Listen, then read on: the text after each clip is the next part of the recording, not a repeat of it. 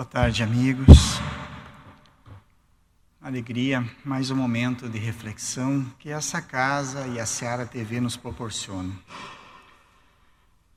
Como já foi falado, o tema da tarde, direcionado a esse mês setembro, mundialmente já uh, abalizado no sentido de valorização da vida, de prevenção do suicídio.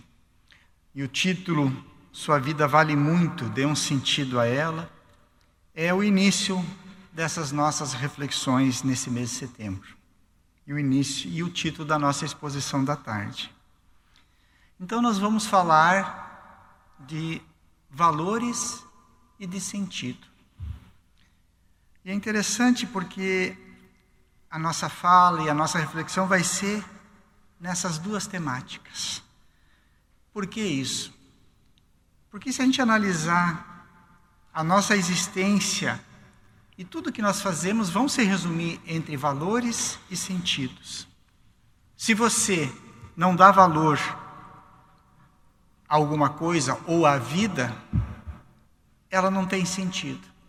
E se você não encontra o sentido para a sua vida ou para alguma coisa que você faça, você não vai dar o valor a essa coisa.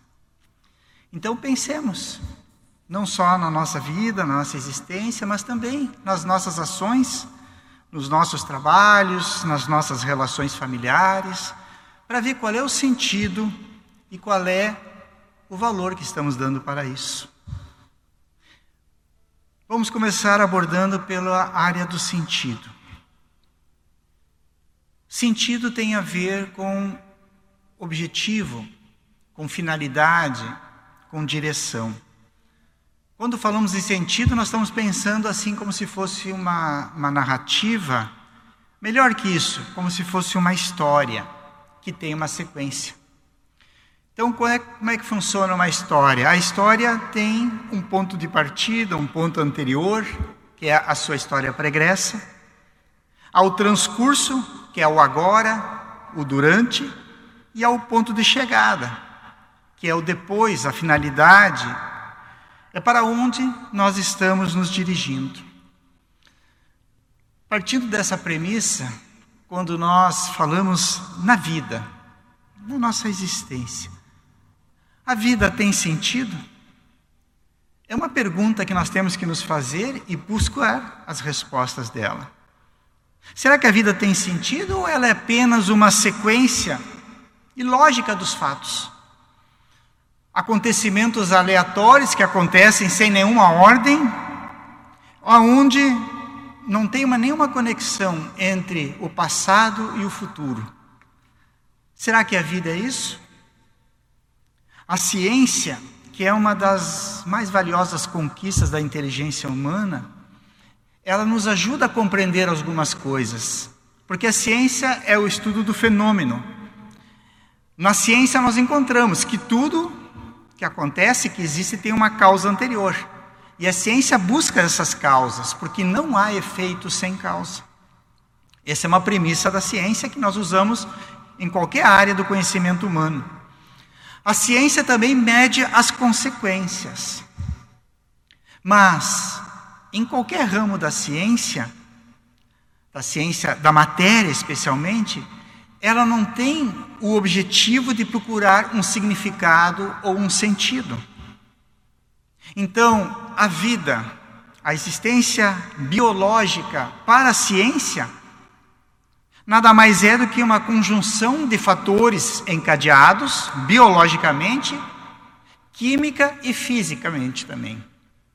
A vida é isso para a ciência, porque ela não tem compromissos em encontrar o significado da vida mas ela estuda o fenômeno da vida e nos explica muito bem. Já a filosofia, que vai também no caminho da lógica e do pensamento racional, nos diz que a vida tem um sentido. Pelo menos a grande parte das filosofias vão por esse caminho. E a busca da filosofia é essa busca incessante do sentido, do objetivo, o porquê da vida, e o porquê dos acontecimentos. A filosofia que nós conhecemos mundialmente não encontra ainda respostas claras para isso. Mas a doutrina espírita, que também é uma filosofia, também é uma ciência, em essência, ela faz as mesmas buscas e nos traz respostas concretas a isso. Não respostas no campo da ideia, do pensamento, mas comprovando, mostrando e provando. Nos dizendo que sim, não só a vida, mas tudo tem um sentido, porque tudo tem um significado, tem uma finalidade, tem um objetivo. E nós vamos buscar no Livro dos Espíritos essa obra magnífica. Na primeira questão, quando Kardec faz a conhecida pergunta daqueles que já leram e estudam a doutrina espírita, que é Deus? Nessa pergunta, Kardec está inserindo essa, esse ramo da filosofia. Quando ele pergunta que é Deus, e a resposta já vamos ver, ele está buscando instrução para ver se o universo, isso que nós estamos vendo, é obra do acaso? Será que o que nós estamos enxergando, medindo, sentindo, é obra aleatória do caos? Onde não há nenhuma ordem, nenhuma lógica? Ou o universo, por outro lado, ao contrário disso? Sim, tudo tem uma direção, tudo tem um sentido ou tudo tem uma ordem. A resposta dos Espíritos a essa questão, conhecida também de muitos de nós, dizem que Deus é a inteligência suprema e a causa primária de todas as coisas. E essa resposta esclarece todas essa, essas premissas, essas dúvidas que nós estamos tendo através dessa premissa. Não há nada fora de uma ordem. Tudo obedece a uma lei, a uma lei máxima que rege tudo que nós imaginamos e aquilo que nós não imaginamos. Porque tudo é regido por quem? Por essa inteligência suprema, que nós chamamos de Deus ou de qualquer outra coisa, mas é, é uma inteligência suprema. E ele, essa inteligência suprema, é o causador de todas as coisas, é o ser criador. Então, por mais que às vezes a gente não encontre sentido, lógica em algumas coisas, existe e muitas vezes nós não ainda temos a capacidade de enxergar isso. Mas para nós entendermos essa resposta, nós temos que aprofundar um pouquinho o que, que o conhecimento espírita nos traz. E nos diz, os espíritos, que o universo é constituído de três coisas: Deus, como o Criador e a causa de tudo, o Espírito, como o princípio inteligente da criação, o princípio que evolui, e a matéria como o princípio material. O fluido cósmico universal. Então são três coisas: Deus, Espírito e matéria. Deus criador, Espírito e matéria, criação divina. Como o Espírito é esse ser pensante, essa causa inteligente que evolui, é o ser que, para a evolução, precisa e se utiliza da matéria com esta finalidade. Então, quando nós estamos pensando agora no ser humano, em nós, e nesse momento em que estamos encarnados, nós somos espírito, princípio inteligente, e temos temporariamente o uso da matéria, que é o nosso corpo físico. E os espíritos nos colocam um terceiro elemento aqui, que é um elemento semimaterial, que faz a ligação do espírito com a matéria, que é o perispírito. Isso tudo tem um encadeamento e uma lógica. Porque o espírito, esse ser primário criado por Deus, que tem uma condição e uma possibilidade de evolução, esse espírito que nós somos em essência, temos todos objetivos. Objetivos perenes. Objetivos para sempre. Quando nós reencarnamos e utilizamos de um corpo físico, a matéria grosseira do mundo, nós também temos objetivos também quando encarnados, que são objetivos transitórios. Mas esses objetivos que estamos tendo quando encarnados, transitórios, eles têm ligações, estão de acordo com o objetivo perene do espírito imortal que todos nós somos.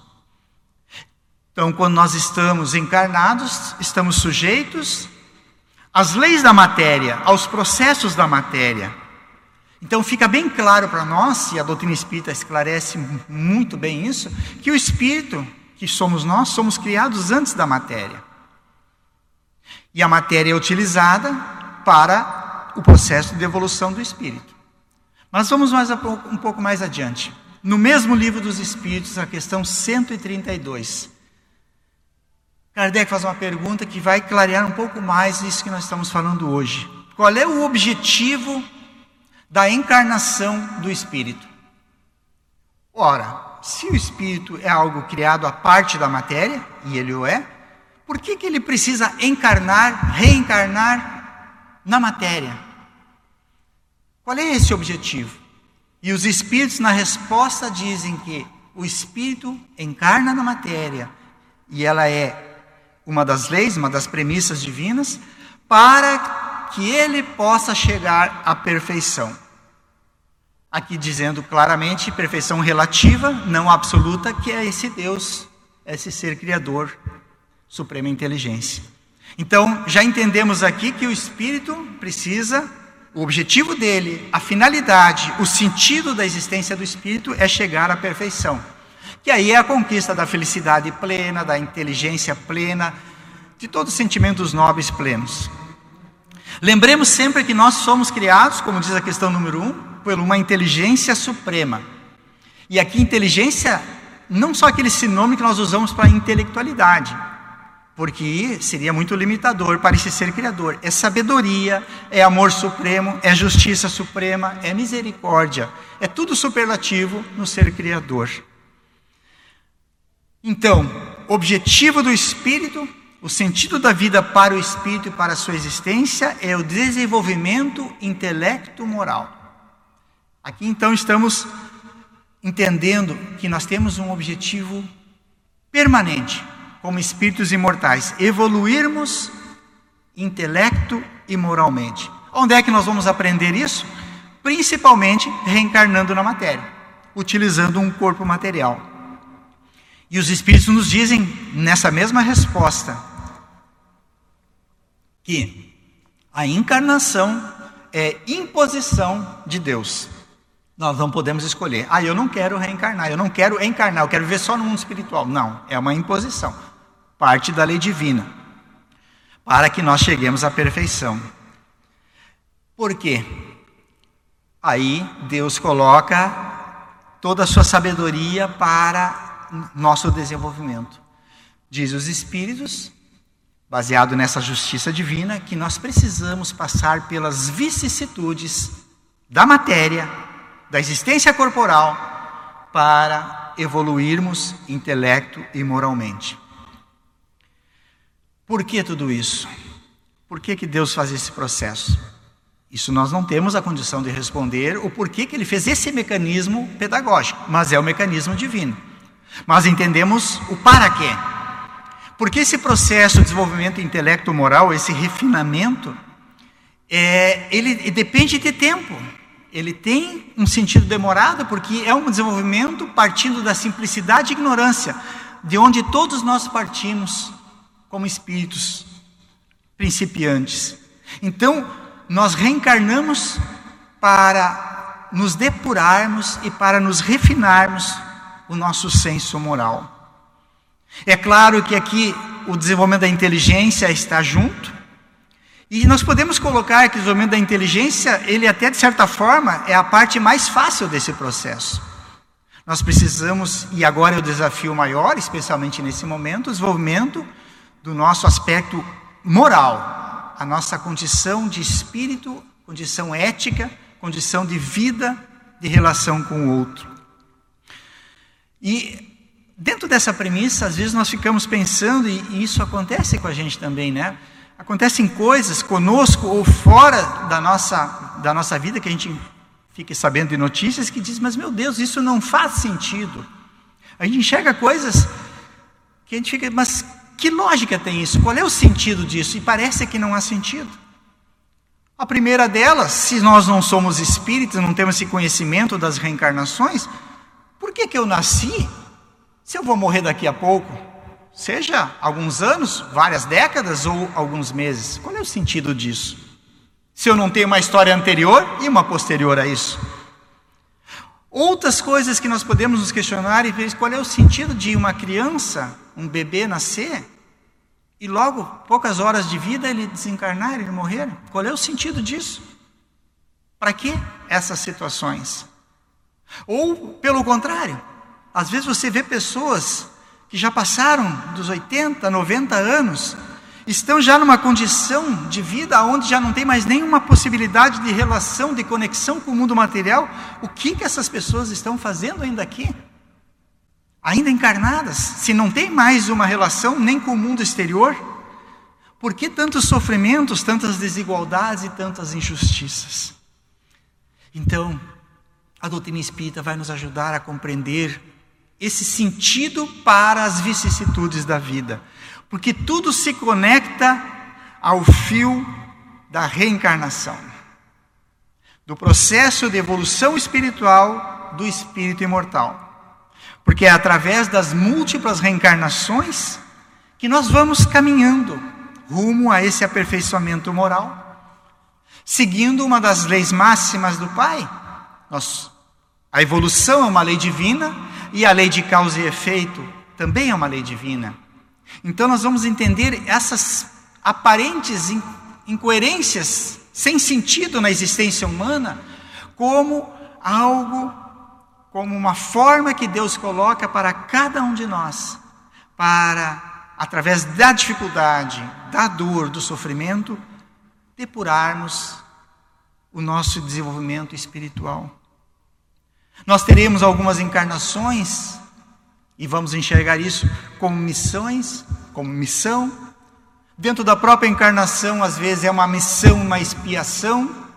Então, numa encarnação, nós vamos ter um papel missionário em frente a alguma situação e expiatório frente a outra também. Isso faz parte do processo de evolução nossa. Porque nós necessitamos educar os nossos sentimentos. É essa a forma de nós aprendermos a dar os passos rumo à nossa perfeição, que é o caminho de todos nós, queiramos ou não. Porque a lei de evolução é para todos. Ninguém vai ficar estagnado por muito tempo. Vai ser acionado frente à lei divina para que continue no sentido do progresso. Então nós temos que educar os nossos sentimentos e nós começarmos a perceber qual é a nossa postura frente à vida. Já que entendemos que a encarnação tem um objetivo, temos que começar a observar aquela situação, qual é o objetivo dela para atingir o objetivo principal. Entrarmos num processo de conexão com Deus, não no sentido místico, mas no sentido prático da vida, e de conexão com o nosso próximo. E aqui a questão do sentido e objetivo, passamos para as questões dos valores. Porque nós temos que começar a nos entendendo os objetivos do espírito imortal, o objetivo do espírito encarnado nós temos que olhar para nós e começarmos a perguntar: como são ou como estão as minhas reações frente às condições da vida? Como está o meu relacionamento com o próximo? Como é que eu estou cuidando dos meus desejos e os meus sentimentos? Quais os valores que eu faço que, que regem a minha reencarnação. Porque nós entendemos, e fica muito claro, especialmente nesse momento que estamos vivendo de pandemia, como a matéria é frágil. Como a nossa vida biológica é uma vida frágil.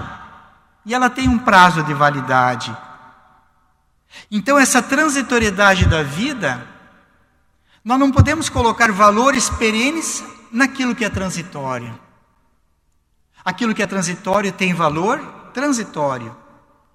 E quando nós estamos lidando com as coisas transitórias, temos que colocar nas propostas da vida transitória os objetivos perenes.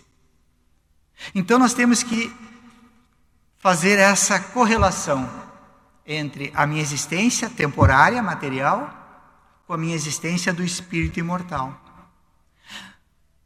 Isso é interessante, porque na questão 132, na mesma que já citamos, os espíritos vão nos mostrar mais um sentido para a nossa vida, mais uma finalidade, que é aquela que é a tua própria finalidade, a minha própria finalidade.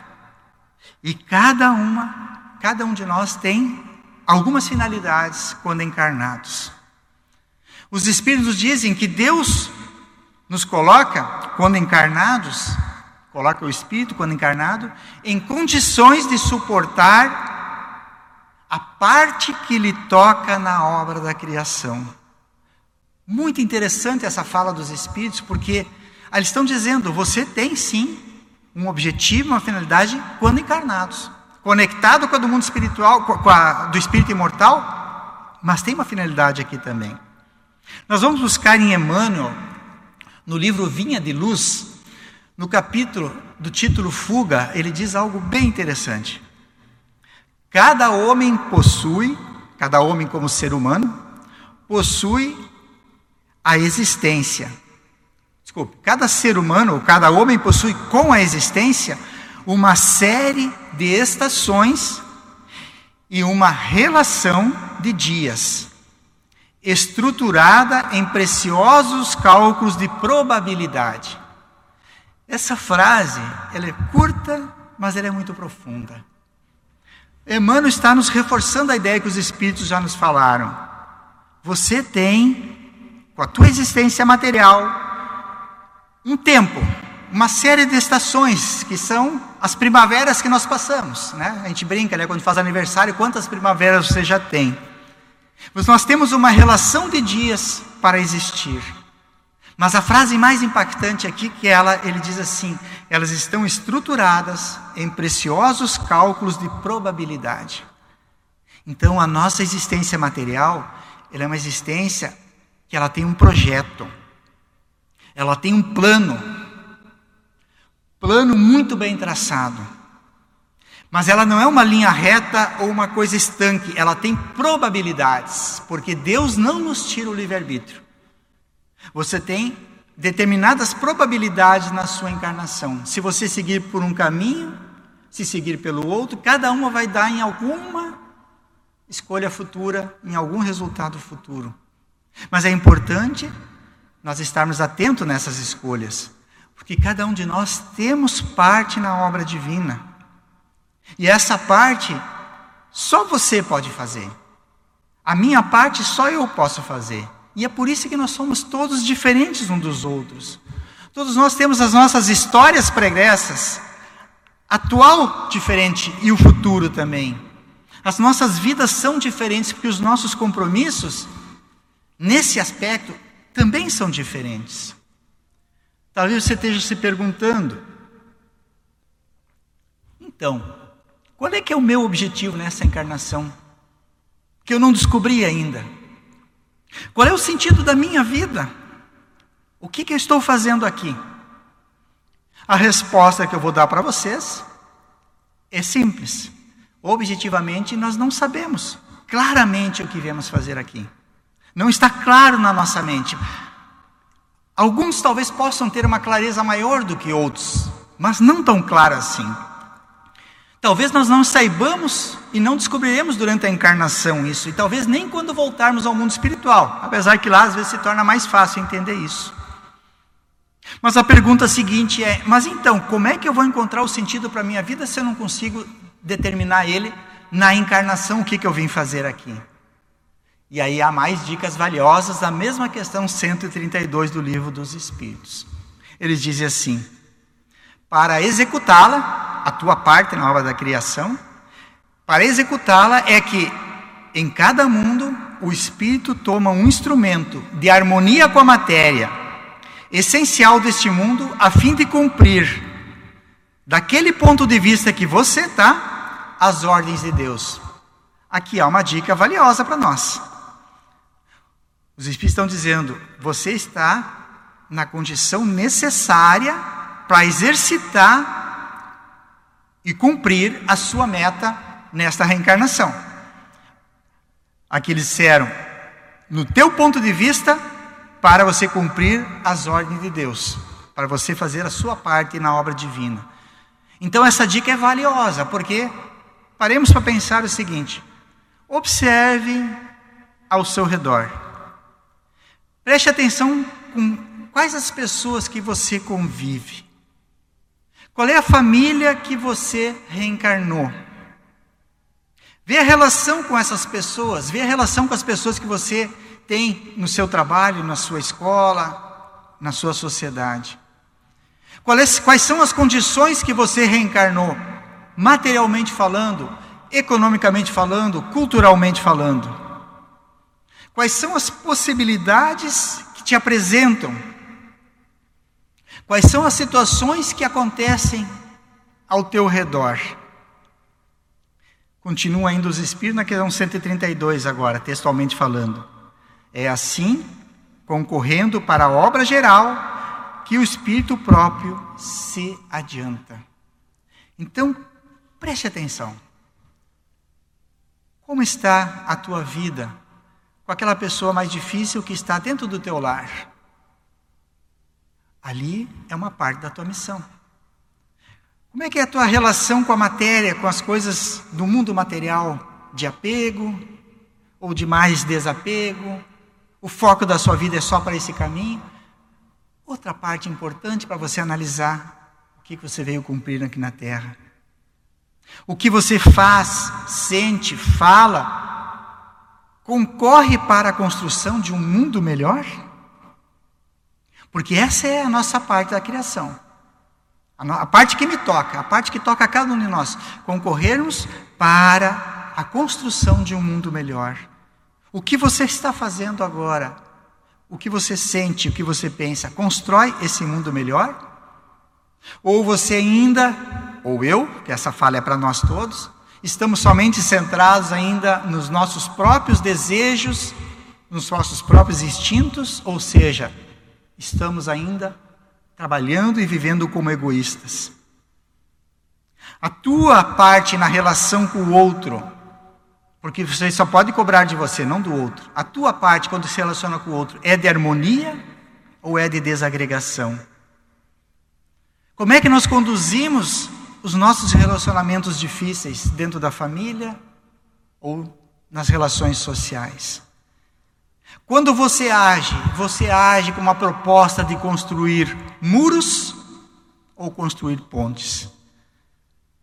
Então é interessante nós fazermos que nós vamos começando a prestar atenção qual é que é o objetivo dessa reencarnação. Às vezes é um objetivo que parece ser pequeno, é você se aprender a se relacionar com determinada pessoa, que às vezes é um inimigo de várias e várias encarnações, ele cai dentro da sua família para você. Essa é a sua missão nessa reencarnação. As condições materiais da vida, às vezes mais favoráveis, às vezes desfavoráveis, são circunstanciais. E elas são mais ou menos importantes. Elas não são o cerne da questão. O mais importante é o que, que você faz com essas circunstâncias. Por quê? Nós começamos a entender agora que a situação de desafio, de dificuldade, de carência, ou da abastança também, é o instrumento que Deus nos coloca para nós cumprirmos o nosso papel nesta reencarnação. Lembrando sempre que o objetivo do espírito é a evolução intelecto-moral. Então tudo está conectado nesse sentido. Nós estamos conseguindo vencer os nossos orgulhos, o nosso egoísmo, a nossa vaidade, o nosso individualismo? Voltando à questão 132, a resposta a ação dos seres corpóreos é necessário à marcha do universo. Então nós estamos aqui construindo, junto com o Pai, a obra divina. Continua lendo o texto. Deus, na sua sabedoria, quis que nessa mesma ação, essa ação que nós temos quando encarnados, eles, os espíritos, nós, encontremos o meio de progredir e de nos aproximarmos do Pai. Objetivo da encarnação, meus amigos. Nos, a nossa ação, uma ação de aproximação com o Pai. Como? Na relação com o outro. No entendimento das buscas interiores e do crescimento espiritual. Isso são questões fundamentais na nossa vida, porque quando estamos desconectados com essas, com essas condições, nós perdemos o rumo e perdemos sim o sentido da vida. Como usa a, aquele filósofo paulista, Cortella, qual é a tua obra? E nós vamos identificando isso quando temos essa conexão com os propósitos nobres da nossa existência. Quando nós desconexamos disso, nós vamos buscar soluções para a nossa vida e para as dificuldades que mais infelicitam e atrasam ainda o progresso espiritual.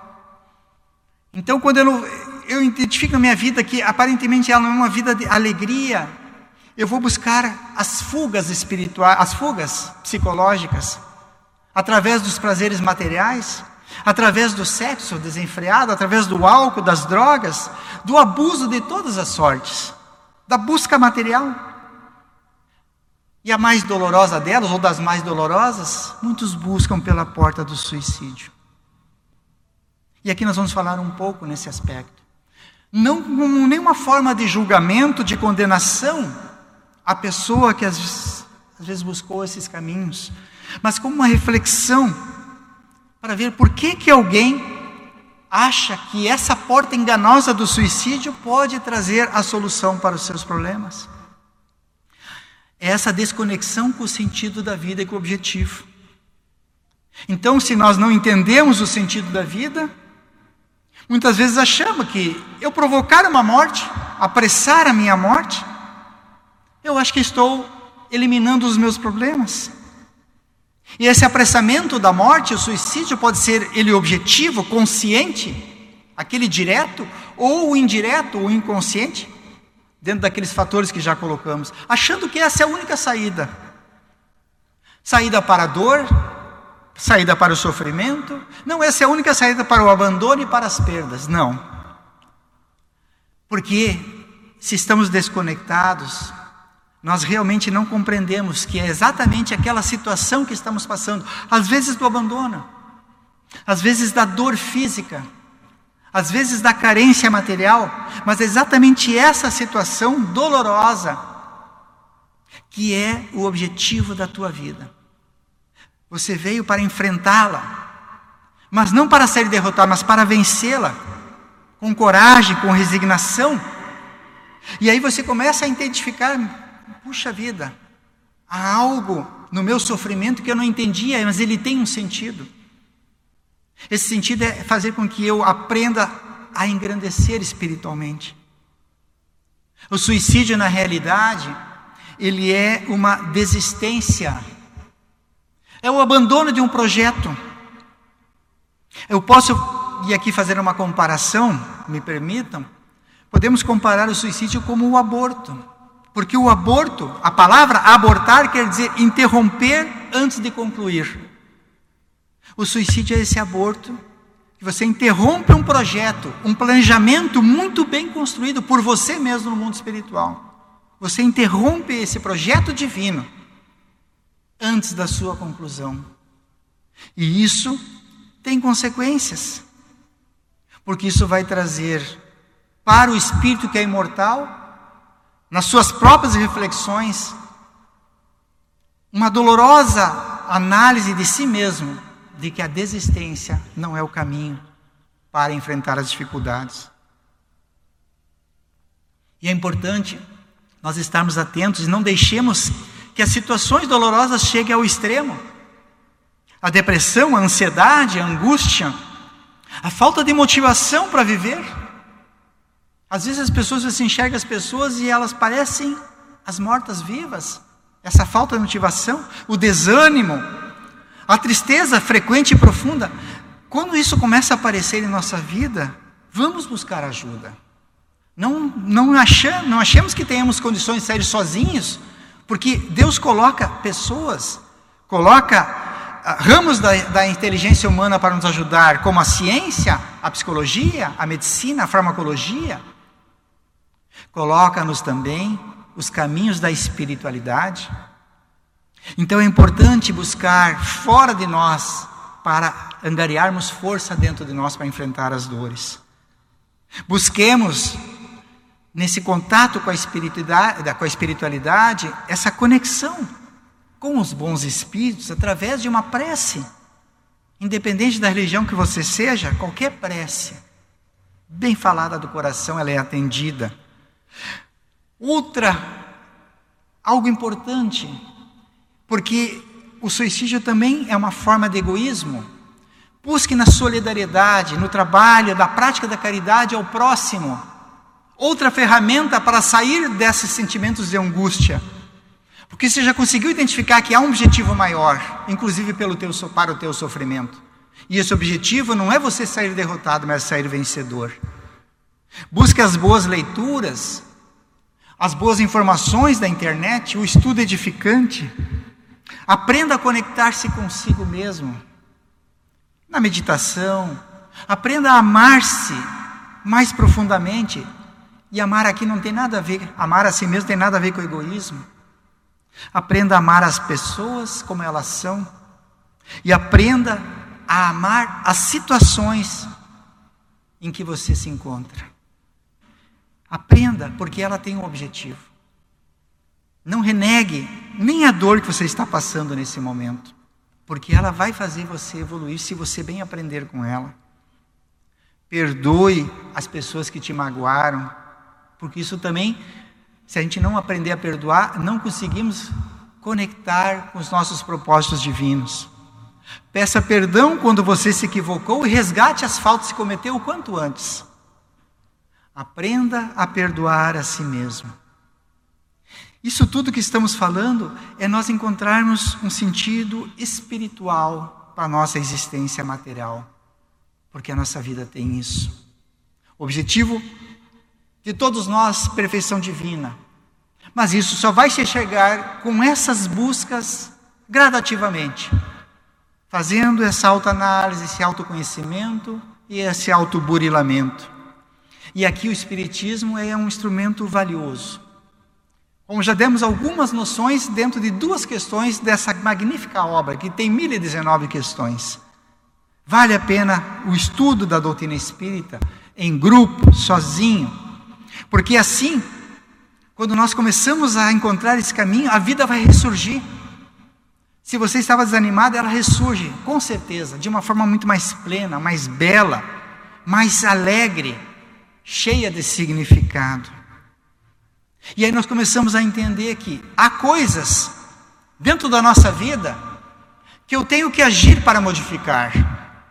E ali é minha competência, faz parte da minha missão na vida. Há coisas que não compete a mim modificar. E eu não tenho que lutar contra isso. Aí é o processo de resignação, porque aquilo vai fazer também eu evoluir, entender. E a grande sabedoria é nós aprendermos a diferenciar uma da outra, para nos dedicarmos àquilo que nos compete fazer. Então, meus amigos, dê um sentido, dê um valor a tudo que você faz